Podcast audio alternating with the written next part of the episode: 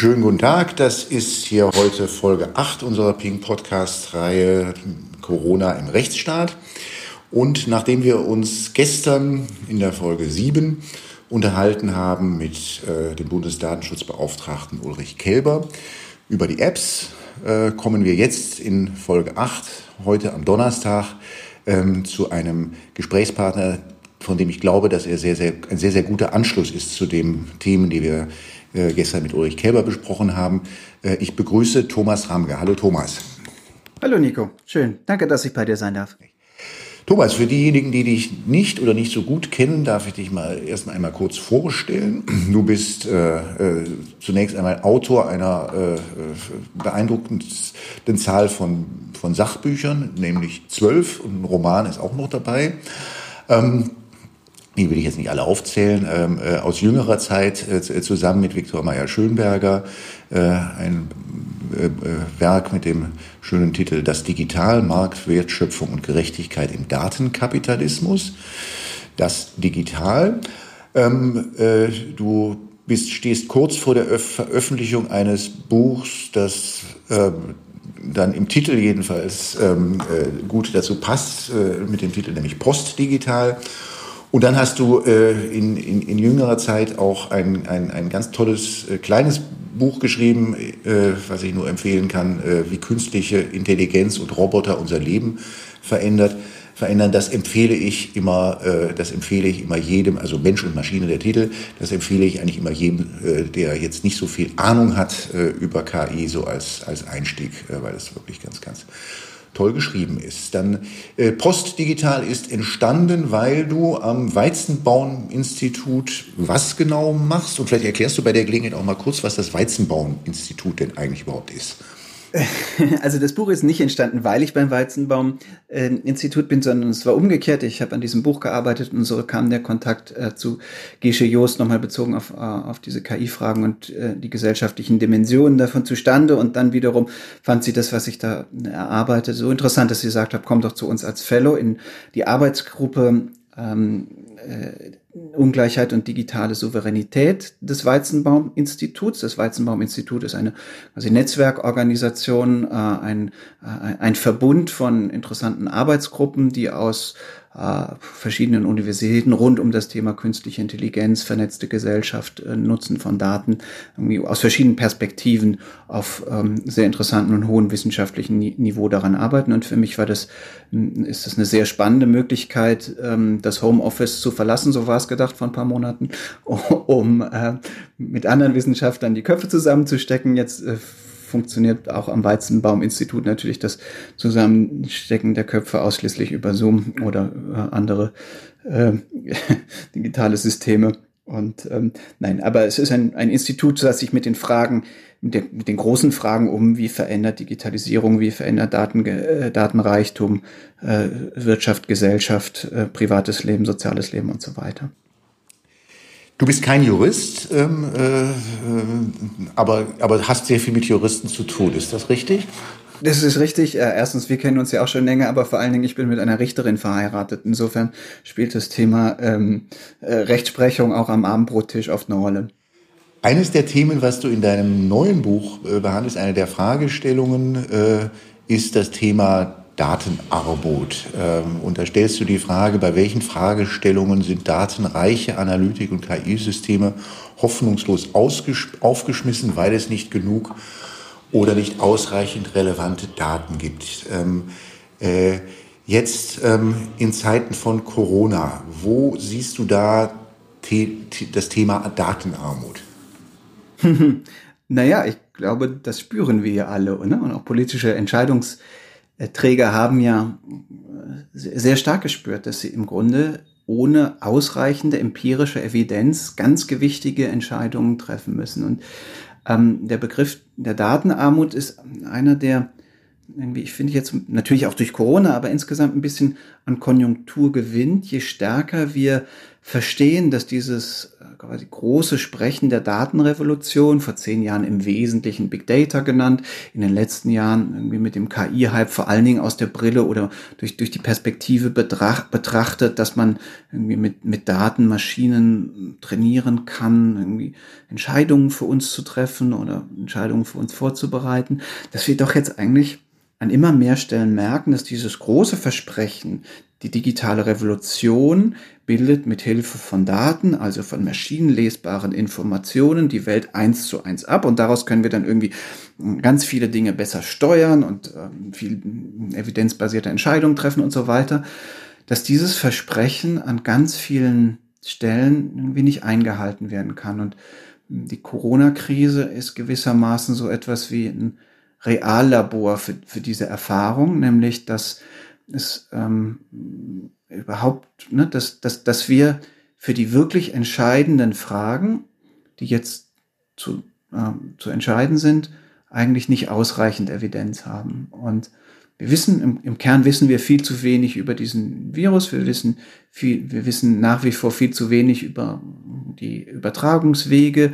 Wir wissen viel zu wenig über die Verbreitung. Wir wissen viel zu wenig über die bereits äh, Immunisierten, so dass ähm, quasi die erste ha Hausaufgabe erst einmal wäre, die Datengrundlage zu schaffen, um dann auf Basis dieser ähm, Datengrundlage oder die die Datengrundlage zu haben, um die Algorithmen mal, mal die, algorithmischen Maschinen mal anzuschmeißen. Und noch ganz kurz, ich hatte so vor zwei Wochen habe ich mal so ein paar meiner mehr vertrauten Datenwissenschaftler so die eine kleine Umfrage gemacht, wie, wie schätzt ihr das eigentlich ein? Und ich habe im Grunde in jedem dieser Gespräche eine Frustration herausgehört äh, und herausgespürt, dass im Grunde alle gesagt haben, hm, wir hätten uns auch erhofft, dass wir in einer so schwierigen Situation mit den Modellen, die wir haben, mit dem Wissen, was wir haben, mit den Technologien, die wir haben, einen größeren Beitrag zur Lösung der Krise ähm, ähm, be beitragen könnten. Und alle waren doch irgendwie so eine Mischung aus enttäuscht und auch ein bisschen verwundert. Und für viele vielleicht auch so ein bisschen sowas wie nochmal so ein so ein Reflexionsmoment geschaffen und sagen, worauf müssen wir eigentlich künftig achten, dass die Versprechen von Technologie, die Dinge tatsächlich besser zu machen, auch tatsächlich eingehalten werden können. Jetzt ähm, ist es ja so, wenn man die Medien verfolgt und auch äh, jetzt die Bundeskanzlerin gehört hat, gestern, die sich dort auch auf Modellrechnungen dann äh, bezogen hat, über die Krankenhauskapazitäten etwa. Ähm, wir werden ja eigentlich richtig zugeschüttet zurzeit mit, äh, mit Modellrechnungen, mit Graphen ähm, und so dass, wenn man das so sieht, ja eigentlich gar nicht der Eindruck entsteht, dass wir da in, in Datenarmut leben, sondern das ist ja eher eine verwirrende Vielzahl von Daten, mit denen wir da tagtäglich konfrontiert werden. Ähm, also müssen wir jetzt natürlich ne, ein bisschen differenzieren. Ähm, wer ist überfordert mit Daten und mit welchen Daten werden wir konfrontiert oder mit welchen Daten und statistischen Modellen werden wir konfrontiert? Und ein Kernproblem, und das hat sich ja jetzt auch zum Beispiel ne, bei den Modellrechnungen und Vorhersagen äh, für Deutschland irgendwie jetzt ähm, zum, zum Guten gewissermaßen gewendet. Diese, diese ganzen Modelle von äh, den Kurven, die wir da sehen und von denen ähm, immer wieder wiederholten Stereotypen von den exponentiellen Anstiegskurven und so weiter, die basieren ja auf Annahmen.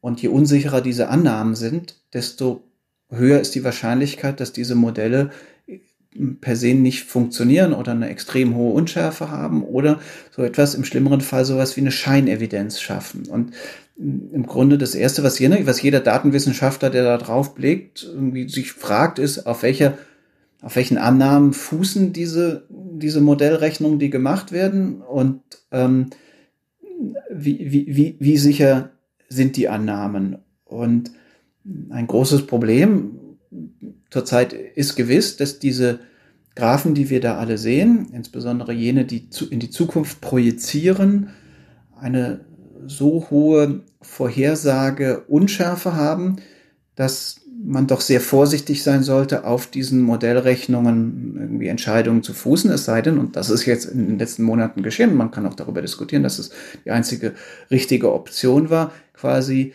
ähm, die, die, diese Modellrechnung im Wesentlichen als Worst-Case-Szenarien ähm, anzunehmen und man sagt ähm, äh, quasi mit mit, mit maximale Vor Vorsicht muss walten, also kann die, eigen, die, die einzige verantwortungsvolle Reaktion auf diese Modellrechnung sein, ist, wir müssen das Modell, äh, das Worst-Case-Szenario als mögliches oder wahrscheinliches Szenario ansehen. Und genau das ist passiert. Und, ne, und insofern würde ich jetzt sagen, müssen wir, äh, Überforderung ist per se jetzt erstmal vielleicht ein Problem der Laien. Ähm, die, dahinterliegende Frage, wie zuverlässig sind die Modelle, ist jene, mit denen sich die Experten und die ähm, Politiker, die Entscheidungen treffen, gefälligst intensiver auseinanderzusetzen haben, als das vermutlich in den letzten Monaten passiert ist. Das, was du als Scheinevidenz be äh, bezeichnest, das wird ja stark dann auch durch all das, was wir in den Medien wahrnehmen, dann auch erzeugt, dieser Anschein von Evidenz. Ähm, ähm, kann das gefährlich sein? Naja, es kann zumindest extrem hohe Kosten verursachen, logischerweise. Und es kann zur Spaltung äh, beitragen, indem alle Leute über, äh, also ne, in, in, indem über Fakten diskutiert wird, die keine Fakten sind. Und insofern ist das ja eher eine Frage, ich weiß nicht, ob es eine Frage der Gefahr ist, aber es ist jedenfalls eine Frage, wie kompetent können Menschen tatsächlich über ähm, Stat Statistik diskutieren, die zum Beispiel unter Umständen ähm, ne, das kleine Einmaleins der Statistik fehlt oder die nicht im Hinterkopf behalten, dass bei jedem Modell gilt und bei jedem, je, komplex, je komplizierter das Modell ist, um, umso stärker, quasi, wenn, wenn ich Garbage reingebe, wenn ich Müll reingebe, dann kommt Müll auch hin, hinten bei raus. Und das muss ja keine, ne, und das ist in diesem Fall ganz gewiss auch nicht so, das muss ja überhaupt keine Bösartigkeit sein, die dahinter liegt. Aber ne, wir haben irgendwie alle, alle, alle sagen, dass, na, vermutlich die ist die Dunkelziffer von äh, Infizierten irgendwie Faktor 10 der, der bekannten Infektionen. Das ist aber Ne? Das weiß keiner, ob das so ist. Das weiß keiner, ob der Faktor 5 ist oder ob der Faktor 100 ist. Und, ähm, äh, und, und, und insofern äh, kann die Antwort natürlich nicht sein, dass wir überhaupt nicht mit Modellen arbeiten, aber es muss mehr Kompetenz, ähm, es muss, müsste mehr mit kompetenter auf die Modelle geschaut werden und damit auch irgendwie klarer werden, wie aussagekräftig diese Modelle sind und wo die Grenzen ihrer Aussagekraft liegen. Und da scheint mir doch jetzt so in dieser Situation, in der irgendwie ähm, wir, wir, wir alle irgendwie im Crashkurs zu Epidemiologie-Experten werden und äh, nun offenbar auch zu Statistikexperten, irgendwie ein bisschen selbst unter, bisschen viel Selbstüberschätzung unterwegs zu sein, zumindestens was jetzt die Diskurse auf den sozialen Medien angeht, sowieso, aber vielleicht auch bei Politikern. Christiane Wopen, äh, Medizinethikerin, ähm, äh, wird heute in der FAZ äh, interviewt und ähm, redet dort auch über Daten, Datenarmut, sagt, medizinisch brauchen wir Daten über durchgeführte Tests, äh, ihre Ergebnisse, Infektionsketten, Immunstatus, wir brauchen Daten über die Schwerkranken, die kein Covid haben und die eine erforderliche Behandlung im Moment nicht, nicht oder zu spät bekommen. Und ähm, das beklagt sie.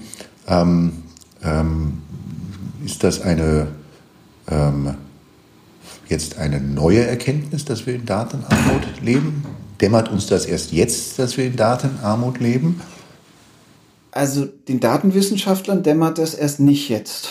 Also, aber ähm, ja, aber also wenn wir den Diskurs jetzt beschreiben und dieser FAZ-Artikel ist von heute, ne, der ist jetzt nämlich die, quasi jetzt nochmal eine Zusammenfassung von einer Diskussion, die unter Statistikern, auch von Epidemiologen irgendwie seit Wochen schwelt, ne, und die unter anderem ja auch von, von Ernst Fehr, dem Verhaltensökonom äh, in, in Zürich, irgendwie vor, vor drei Wochen, glaube ich, war es stark angestoßen worden, ist, dass man im Grunde die Testkapazitäten, ne, dass die ganzen äh, gesundheitspolitischen Entscheidungen sind auf Basis von den Tests der akut, akut Betroffenen ähm, ge, ge, gefällt worden, aber man hätte viel früher, sobald die Tests vorhanden waren und ein bisschen mehr Test, also ein bisschen mehr Testkapazitäten vorhanden waren, hätte man natürlich sofort übergehen müssen, die Bevölkerung statistisch, das heißt repräsentativ zu testen, um überhaupt ein realistisches Bild über den Gesundheitszustand der einzelnen Gesellschaften und der einzelnen Länder zu bekommen. Und das ist nicht geschehen. Und das ist definitiv auch ein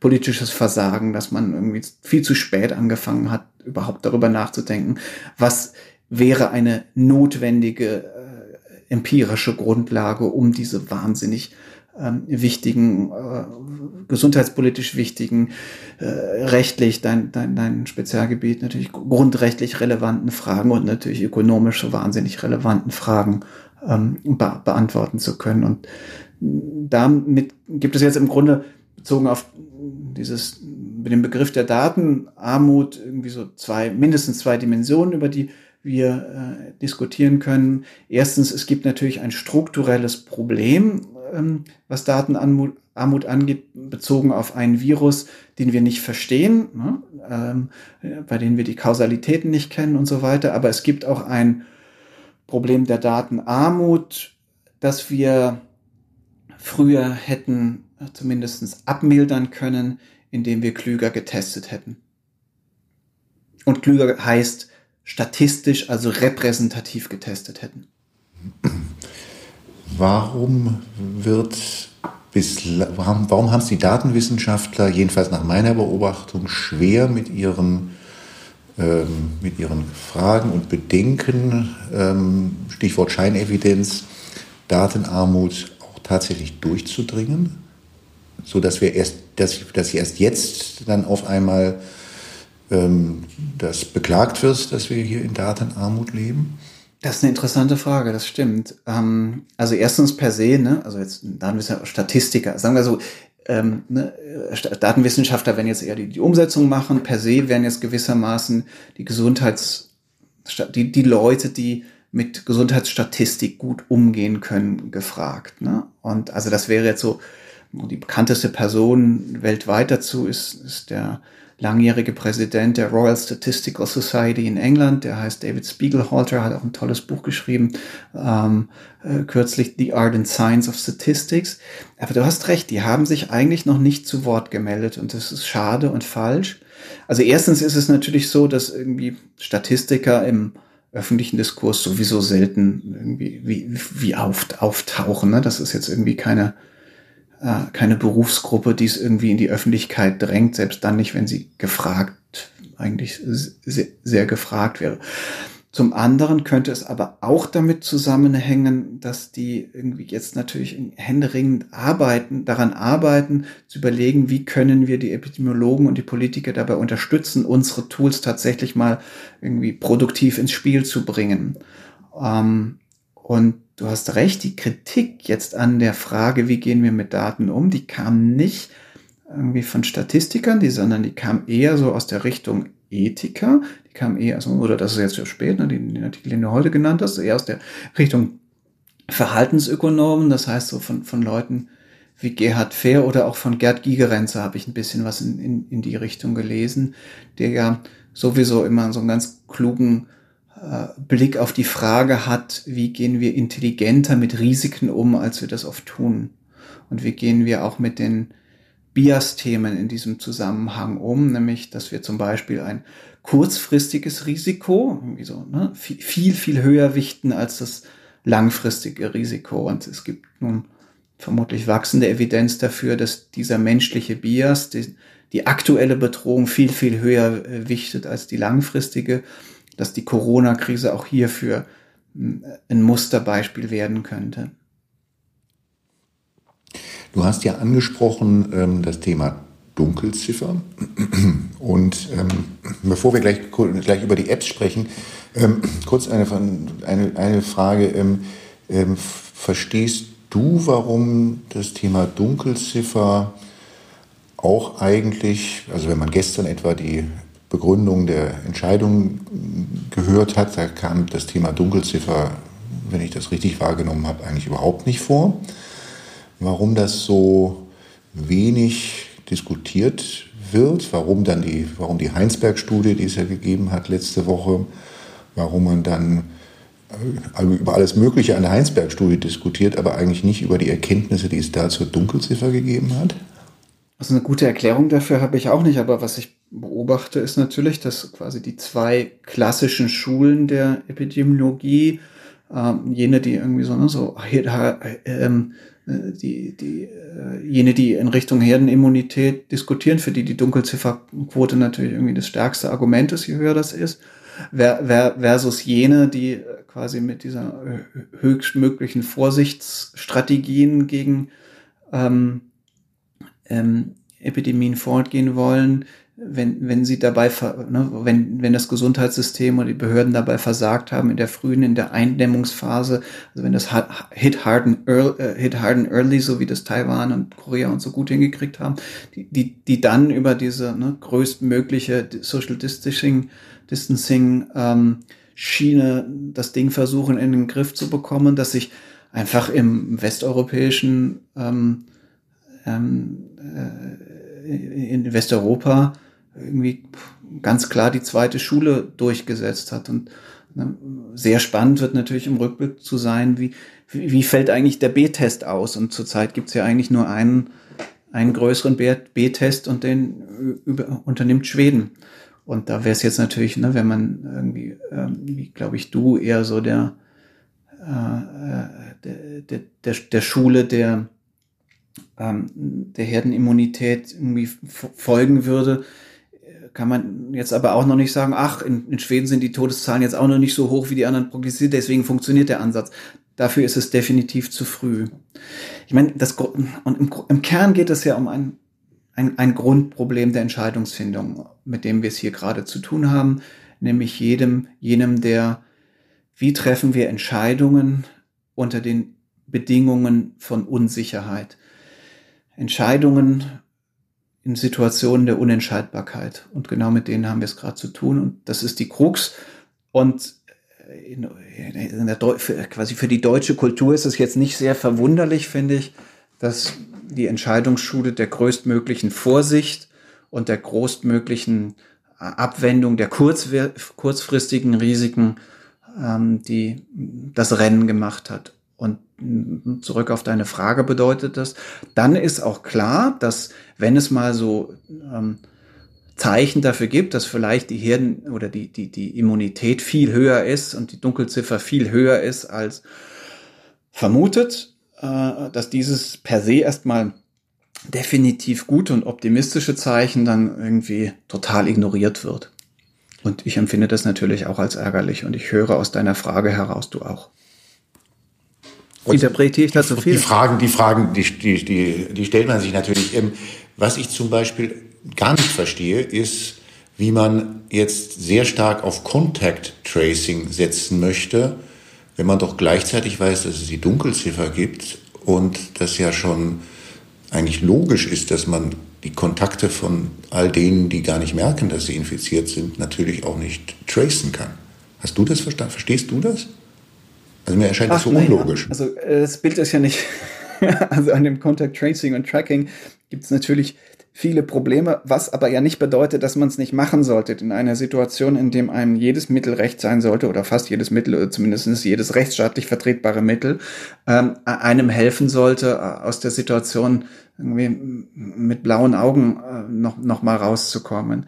Aber du hast recht, das, ne, die, dieses System, so wie es jetzt vorge geschlagen ist, ist natürlich auf der einen Seite ein richtiger Versuch und auf der anderen Seite einer, von dem man ganz gewiss nicht erwarten kann, dass er irgendwie die Wunderwaffe im Kampf gegen Corona sein wird, aus, aus, aus verschiedenen Gründen. Und die, ne, die hohe quasi Dunkelziffer und die hohe Asym, ähm, also die hohe Rate an vollkommen ähm, symptomfreien Trägern des Viruses macht die Dinge nur schwer, schwerer und zahlt im Übrigen auch wieder oder ne, ist, ist im Grunde ein Phänomen der Datenarmut, denn diese Menschen sind einfach ja nicht maschinenlesbar mit, Info mit Daten erfassbar, wenn sie das, ne, wenn sie das nie merken und ähm, deswegen auch keinen Test machen, dann können sie ja niemanden anderes alarmieren. Ich könnte dich angesteckt haben, obwohl ich selbst, ähm, ne, weil, weil ich nicht wusste, dass ich äh, infiziert bin, weil ich keine Symptome gezeigt habe. Aber das ist wirklich nur, das ist die erste Ebene,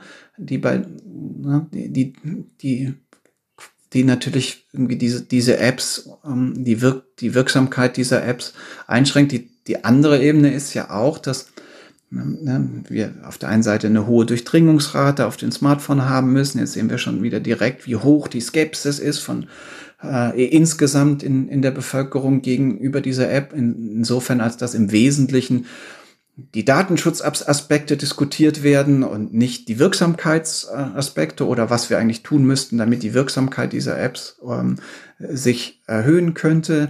Wir sehen es daran, dass ähm, obwohl in meiner Wahrnehmung dieses europäische Projekt äh, PEPTT äh, fast auch wieder so wie, wie ein Musterschüler des Einhaltens von Datenschutzanforderungen äh, irgendwie sich aufstellen müsste. Trotzdem ist ein Brandanschlag ähm, äh, auf eins der Institute, aufs Fraunhofer Institut hier in Berlin ja, äh, gibt oder gegen Kabel da in, in der Nähe. Man hält es ja nicht für möglich. Ja, irgendwie so das da versuchen Leute irgendwann mit technischen Mitteln etwas äh, irgendwie eins zu eins datenschutzkonform zu machen, dann werden sie trotzdem bombardiert.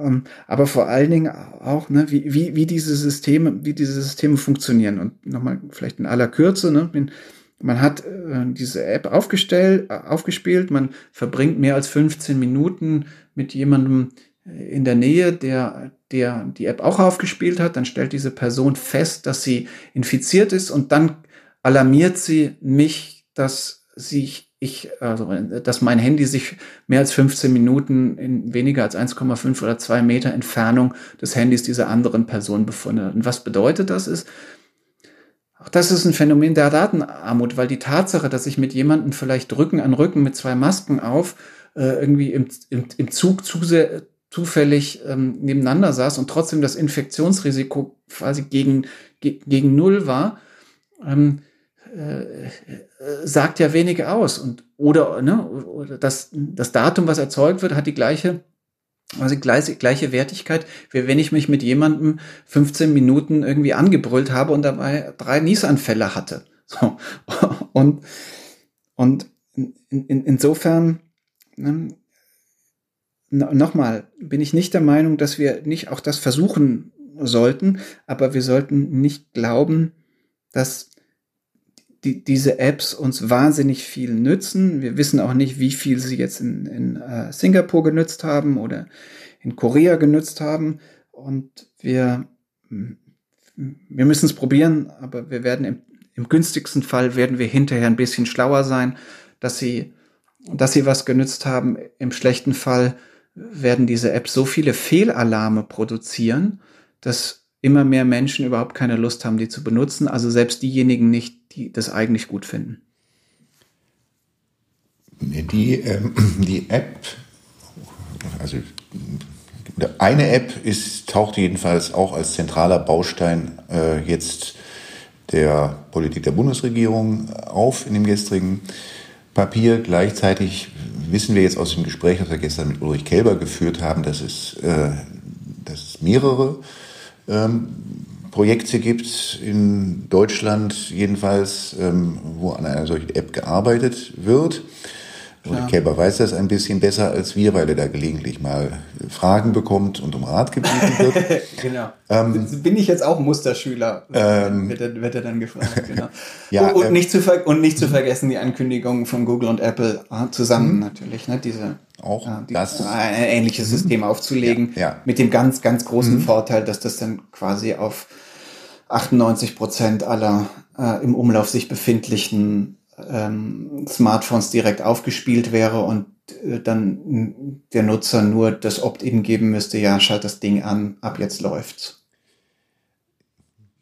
Also aus dem Gespräch gestern ist jedenfalls meine Zuversicht, dass da bald tatsächlich eine App dann auch mal fertig ist, die jedenfalls alle Anforderungen, die es da gibt, ähm, auch und jetzt spreche ich gar nicht vom Datenschutzrecht, sondern ich spreche jetzt einfach vom erstmal davon, vom, vom, vom äh, von der technischen Leistungsfähigkeit. Ne? Genau, genau. Ähm, ja, ja, also da. Das ist auch nicht trivial. Haben wir gestern von Ulrich Kälber auch Ding. gehört, dass es da immer zwar Termine gäbe, aber die schöben, die würden sie dann immer weiter nach hinten geschoben. Ja, das soll man ja von IT-Projekten kennen. Ja. Ähm, ähm, ähm, könnte das sein, dass da es da auch ein Phänomen gibt, was du, glaube ich, auch in, jedenfalls in einem Buch über AI beschreibst, dass man der Technologie Dinge zutraut und darauf setzt, dass die Technologie Dinge löst, wo sich dann bei näherem her, her, Hinschauen herausstellt, dass man eigentlich mehr erwartet von der Technologie, als sie leisten kann? Also äh, äh, ganz offenkundig und ich teile jetzt die Skepsis von dir und von Herrn Kelber, dass ne, wir irgendwie binnen, und man bräuchte es ja wirklich jetzt in den nächsten Wochen, von ähm, irgendwie entweder Europäischen Verbund, äh, Entwicklerverbünden oder ähm, äh, ne, von, von jetzt einzelnen Startups oder von einzelnen Initiativen diese Dinger ähm, stellen dass sie plötzlich ein technisch so ausgereiftes System hinbekommen, dass es das wirklich hilfreich ist, selbst angenommen, angenommen, dass es eine, eine ausreichende Anzahl von Menschen nutzen. Und äh, so, äh, auch wenn das jetzt irgendwie nicht meine vielleicht Wunschvorstellung ist, meine Vermutung ist, äh, dass im Zweifelsfall Google und Apple einfach schneller ein besseres System dahinstellen können und natürlich auch den ganz großen Verbreitungsvorteil haben gegenüber europäischen, europäischen Systemen. Ähm, und der zweite Teil, Teil, Teil deiner Frage, ja logisch, ist doch völlig klar, dass wir gerade sehen, dass ähm, das, was Digitalisierung im Allgemeinen und KI-Systeme im Besonderen in den letzten fünf Jahren ähm, irgendwie an, an, an großen Erwartungen geschürt haben. Und zwar auch ne, insbesondere von den großen IT-Unternehmen, ähm, insbesondere kalifornischer Mentalität folgend, irgendwie so dieses, dieses ganz große, ganz große Versprechen, wir werden mit Technologie irgendwie ganz viele Probleme lösen, für die wir bisher keine Lösung hatten, dass, ähm, dass das nicht gegeben ist, dass ja, die, die, die Welt nun mal komplex ist und nicht nur kompliziert. Komplex heißt, sie ist eigentlich nicht berechenbar. Kompliziert hieße, sie wäre in relativ leichte Modelle zu fassen und dass überall da, wo wir es mit komplexen Systemen zu tun haben, die Reichweite der Maschine und des Algorithmus per Definition irgendwie kleiner ist als zumindest als behauptet. Und ähm, ja, und insofern wir auch die ganze Corona-Krise natürlich irgendwie als große Allegorie lesen können dass nicht die technologischen Wunderwaffen uns den Durchbruch bringen, dass nicht die KI uns irgendwie den Impfstoff oder den Wirkstoff entwickelt und dass die KI uns insgesamt nicht das Denken abnimmt, sondern dass sie uns nur, wenn wir äh, diese, diese Tools intelligent einsetzen, sie uns dabei helfen können, schneller zu besseren Lösungen zu kommen. Und diese Lösungen können dann äh, entweder sein, ne, irgendwie, äh, dass eine KI zum Beispiel Pharmakologen hilft, potenzielle, potenzielle Kandidaten zu identifizieren, die, für, die als Wirkstoffe taugen könnten, vielleicht nicht so offensichtliche Kandidaten, auf die die, auf die, die Pharmakologen schon von, schon von alleine kommen, oder dass sie uns natürlich maschinelles Lernen bei äh, DNA und RNA Analysen, ne, oder die werden die gar nicht möglich und so weiter. Das ist, das ist ja alles klar, aber dass die große Behauptung, oder, ne, diese große Hoffnung, dass es irgendwie technische Lösungen für soziale Probleme gibt, dass wir jetzt doch mal wieder erkennen, ähm, dass das ganz so weit herrlich ist, dass die Maschinen uns das Denken nicht abnehmen und dass zurzeit quasi die beste Lösung, die wir für das Problem der Corona-Krise hatten, eine Sozialtechnik ist, nämlich die der sozialen Distanzierung und nicht die einer Tracing-Apps, die uns die Arbeit abnimmt. Thomas, ich hätte noch so viele Fragen, habe noch so viele Fragen auf der Liste, aber wir sind leider am Ende der Zeit, ähm, äh, so dass äh, wir dieses Gespräch vielleicht mal fortsetzen. Das wird ja wirklich, wird ja wirklich spannend, wenn da sich die Frage stellt, ob man auf ein Google-Apple-Produkt setzt und dann in diesem Kontext wieder die Frage hochkommt, inwiefern man sich da nochmal ein Stück in Abhängigkeit von großen amerikanischen Technologieunternehmen ähm, begibt. Die Diskussion lässt sich ja absehen. Aber die führen wir dann vielleicht, äh, da führen vielleicht das Gespräch fort, wenn wir dann mal in ein paar Wochen oder wie lange das auch immer sein mag, auch soweit sind. Ähm, für in, heute, paar Monaten werden wir, in ein paar Monaten werden wir immer noch Gesprächs haben, das, das, Gesprächsbedarf haben, Nico, da bin ich sicher. Da habe ich auch, da habe ich auch keinen Zweifel. Als ich diese, diese Podcast-Serie begann, vor jetzt gut zwei Wochen, war ich noch, war ich noch nicht so sicher, dass uns das, das noch und ein, ein Thema ist, das uns monatelang beschäftigt. Nach Stand heute ähm, bin ich da eigentlich auch sehr sicher. Ähm, insofern würde ich sagen, für heute erstmal vielen Dank, Thomas. Und ähm, wir setzen dann gerne das Gespräch bei nächster Gelegenheit fort. Und ähm, danke auch allen Zuhörern, die uns bis hierher gefolgt sind. Ich danke dir auch sehr für dein Interesse.